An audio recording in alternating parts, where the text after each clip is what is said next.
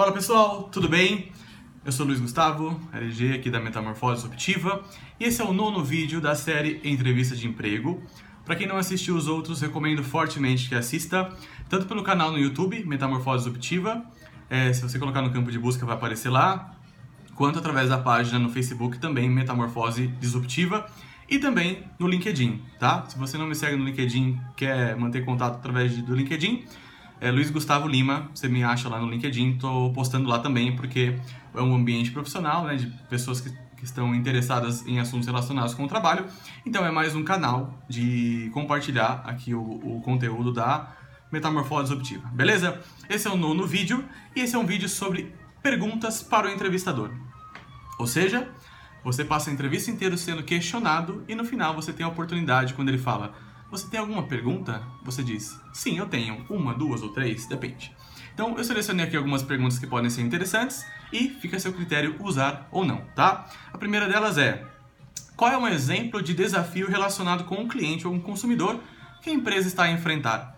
Ou seja, você demonstra aqui um, interesse genuíno em saber qual é um desafio, qual é um problema que a empresa neste momento está é, procurando resolver, solucionar. Então isso mostra interesse e mostra também que você está interessado em é, mostra interesse, mostra que você está interessado em resolver um problema importante da empresa.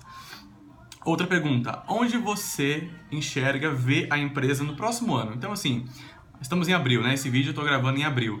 É, entrevistador, como que você imagina a empresa em abril do ano que vem? É, como que ela se, como qual, qual que é neste momento o comportamento da empresa diante da crise? O que a empresa tem feito para reagir à demanda que, que desacelerou e tal? Porque aí você começa a trazer um conteúdo um pouco mais estratégico até, e de novo demonstrando um interesse genuíno de que você não quer entrar e sair rapidamente, né? Você pensa no médio e longo prazo. Você pode até perguntar, e daqui 5 anos e 10 anos, qual é o planejamento estratégico da empresa?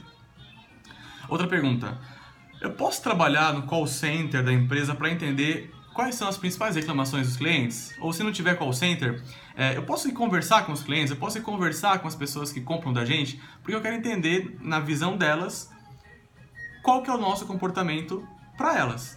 Então, uma coisa é falar para você sobre, olha, a empresa está assim, assim, assado. Outra coisa é saber sobre a empresa na voz do cliente, do consumidor. Tá? Outra pergunta. Tem alguma pergunta que você gostaria de fazer e que por algum motivo não fez?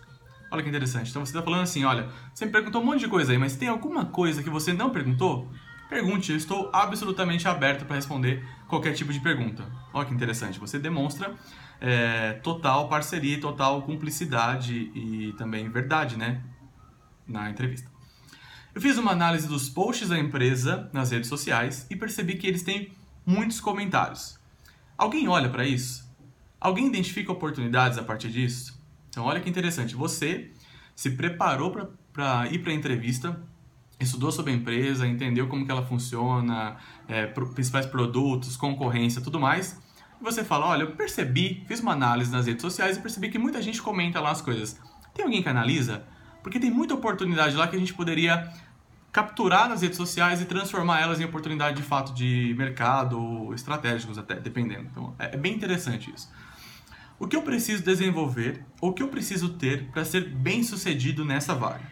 Ou seja, considerando que eu serei aprovado, me dá uma dica aqui, ó. Na sua visão, o que é que eu realmente preciso ter para ser bem sucedido? É bem interessante.